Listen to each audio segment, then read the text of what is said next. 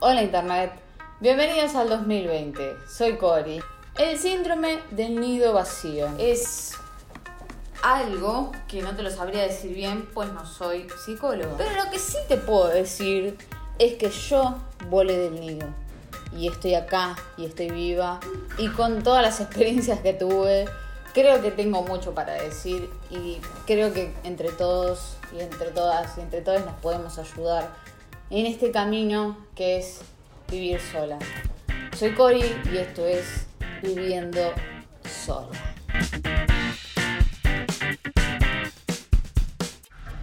Viajemos al 2012-2013, una Cori de 22, 23 años. No recuerdo bien exactamente, chicos, fue hace mucho tiempo, ¿ok?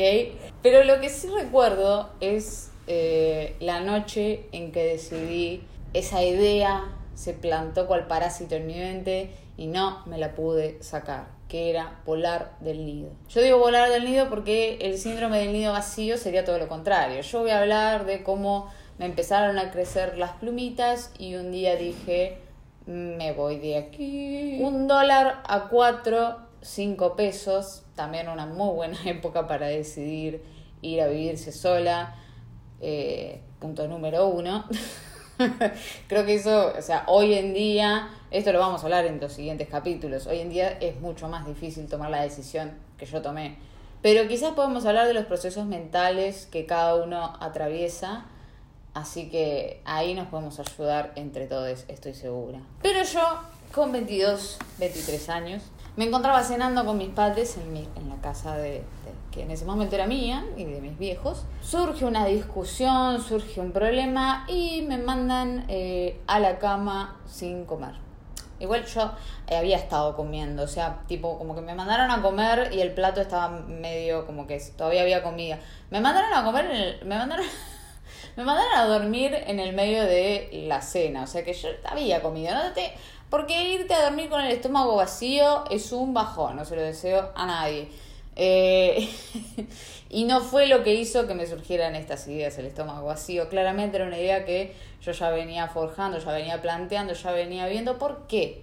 Porque punto número dos, yo tenía un ingreso de dinero, yo trabajaba. Hay un montón de gente que trabaja y vive con sus padres, lo cual a vos te genera eh, mucha entrada de dinero, que está buenísimo porque la podés gastar en vos, no tenés que gastar en comida, no tenés que gastar en alquiler, expensas, gas, luz, etc. Y yo dije, basta, no puede ser, no, no puedo tener 23 años, 22 años y que me manden a dormir sin comer. ¿Qué tengo? ¿5 años? ¿Qué es esto? Willy Wonka y la fábrica de chocolate. Pues posta, era eh, como una, para, para mí fue como, no, no, no, esto esto es real, esto que está sucediendo ahora es real. Me encerré en mi pieza y lo primero que pensé es eso, todo esto que está pasando, ¿está pasando de verdad? ¿Me está pasando? Ahí mismo, mensaje, amiga, acaba de pasar esto. Mensaje a mi pareja en ese momento, acaba de pasar esto. ¿Qué mierda hago?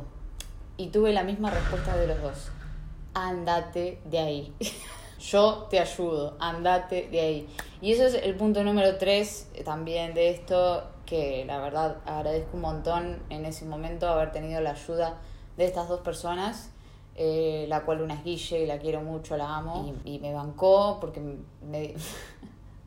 no te preocupes, me dice, mañana a las 4 de la tarde salí del laburo, agarramos las cosas y te vas, te vas de ahí, te vas de la casa del horror, que para mí en ese momento era la casa del horror, hoy en día viéndolo con 29 años, con mucha distancia, con mucha terapia de por medio, me puedo reír de esta situación y la puedo contar y expresarla y compartirla con ustedes. Pero créanme que es muy difícil para mí. Me está costando mucho contarlo y creo que eso es lo bueno de esta historia que es difícil de contarla y que no me angustie ni me ponga mal ni me genere ningún sentimiento, sí que la tome con humor es un punto también para mí, ¿eh? Bien, punto para Cori. Así que al otro día a las 4 de la tarde pasaba mi amiga con su auto Salvador, recogíamos mis cosas y partía a lo que era en ese momento la casa de mi pareja. Y así fue como me fui de mi casa. Sí, sí, me fui como el chavo del 8 que se va con la bolsita así por atrás sin decir nada. Por suerte no había nadie gritándome, ratera, ratera. La verdad fue una ida eh, pacífica. Sí, en ese momento pacífica. Después se me vino que porque te fuiste, qué pasó. En realidad yo lo que hice fue no atender el teléfono, me pareció lo más sano en ese momento. Eh, después, obviamente, quizás si lo, hubiese manejado de otra manera, sí, seguro lo hubiese manejado de otra manera. En ese momento tenía las herramientas para manejarlo de otra manera. No, en ese momento no tenía las herramientas para manejarlo de otra manera. Así que eh, ese sería como el punto número cuatro. Eh, no hay manera no hay un libro que te diga así es como vos tenés que irte de tu casa. No es como antes que me, me caso, ¿sí? Venía arriba, no sé, como, como que estaba estipulado que uno se va a vivir solo, sola o sole cuando se casa y si no se queda en lo de sus papás. Hoy en día, por suerte, eso cambió y es muy diferente. Pero yo tenía tres cosas aseguradas. Primero, vínculos que me ayudaron y les agradezco. Segundo, un trabajo y un dólar mucho más barato que hoy en día. Y tercero, un lugar en donde caer muerta. Eh, eso es lo más importante de todo, un lugar donde caer muerta. Eso, eso es lo fundamental. Vos está bien que te quieras escapar, pero no puedes ir como el chavo del 8 con la bolsita por el medio de la calle y parar en 7 y 50 y ver qué onda, porque no es así la vida. Si bien esto se llama viviendo sola, me estoy dando cuenta de la ironía del título. Ustedes se dan cuenta que una de las herramientas más importantes es tener eh, amigues o tener eh, gente que te apoye en estos momentos duros que uno tiene que decidir qué hacer. Así que tan sola no estás. No estaba tan sola. Pero yo me quería ir a vivir sola. Me quería ir de la casa del horror. No me estaba ayudando en mi salud mental. No me estaba ayudando en la, en la relación que tenía con mis padres. Sentía que, en ese momento sentía que era un ambiente tóxico para mí. ¿Cómo se está muy sobrevalorada la palabra tóxico. Es como que, ay, este es tóxico, tóxico, tóxico. Es muy fuerte esa palabra y no me gusta usarla, pero no sé, no encuentro otra manera de definir a veces ciertas cosas y creo que también nosotros no encontramos a veces y decimos, bueno, esta persona es tóxica, este lugar es tóxico. Bueno, ese lugar en ese momento para mí era tóxico, hoy en día todo lo contrario. Mientras tanto íbamos en el auto con todas mis cosas con, todo lo que uno llama sus cosas. Eso también es lo, lo, raro, lo extraño. Tipo, ¿qué es lo que es tus cosas? ¿Qué son tus cosas? ¿Tu gato?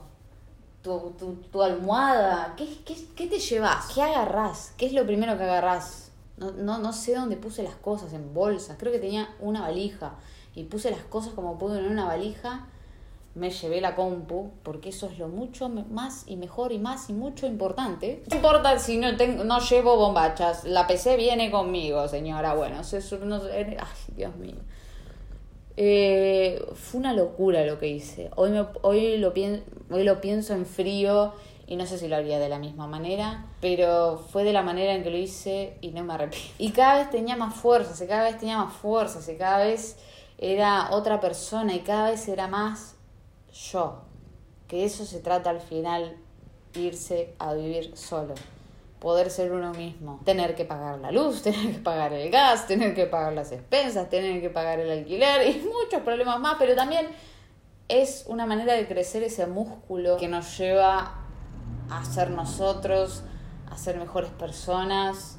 Me estoy poniendo muy introspectiva y esto no es la idea. Si bien la historia sigue, la historia continúa, no termina acá la voy a dejar ahí y continuaremos en otro capítulo. Como Cory se fue cual chavo del 8 con la bolsita en el hombro, pero no le gritaron ratera. Y eso es lo que les vengo a ofrecer este año. Les vengo a ofrecer que nos abramos un poco entre todos, que nos ayudemos, que nos demos energías, porque sé que hay mucha gente en este momento que está en un lugar en el que no quiere estar, ya sea está viviendo con una pareja, está viviendo con sus padres o simplemente está viviendo solo, pero no quiere estar más ahí. También lo que quiero no es solo contar mi historia, que me parece una historia re graciosa, re copada, re mala en su momento, pero hoy en día la puedo eh, contar de esta manera y sin angustiarme. Mucha terapia que ha hecho su efecto. Eh, otra herramienta muy necesaria, punto número 5. Me gustaría saber qué pasa del otro lado, me gustaría saber qué tienen en la cabeza ustedes, se quieren ir a vivir solos, qué les está pasando en este momento. Voy a dejar en mi Instagram un coso de preguntas y si quieren comentar ahí, pueden comentarlo ahí. También pueden mandar, si es una historia muy, muy larga, a este correo. Y finalmente acá, en los comentarios de YouTube, que la verdad si bien toda mi vida fue un lugar medio rancio, pero decidí abrir los comentarios y esta vez voy a dejar en este video también los comentarios abiertos, así que espero su respuesta. Pero ¿saben por qué? Por el comentario que me hizo Juan, que la verdad me llenó el alma. ¿Cómo quiero que vuelvas? Un video contándonos cosas cada dos semanas. Yo estaría bastante conforme. Cada dos semanas me parece un excelente eh, approach para esta situación, así que me parece que voy a ir por ahí. ¿eh? Quiero escucharlos, quiero leerlos, quiero saber qué les pasa del otro lado y quiero vivir sola y feliz.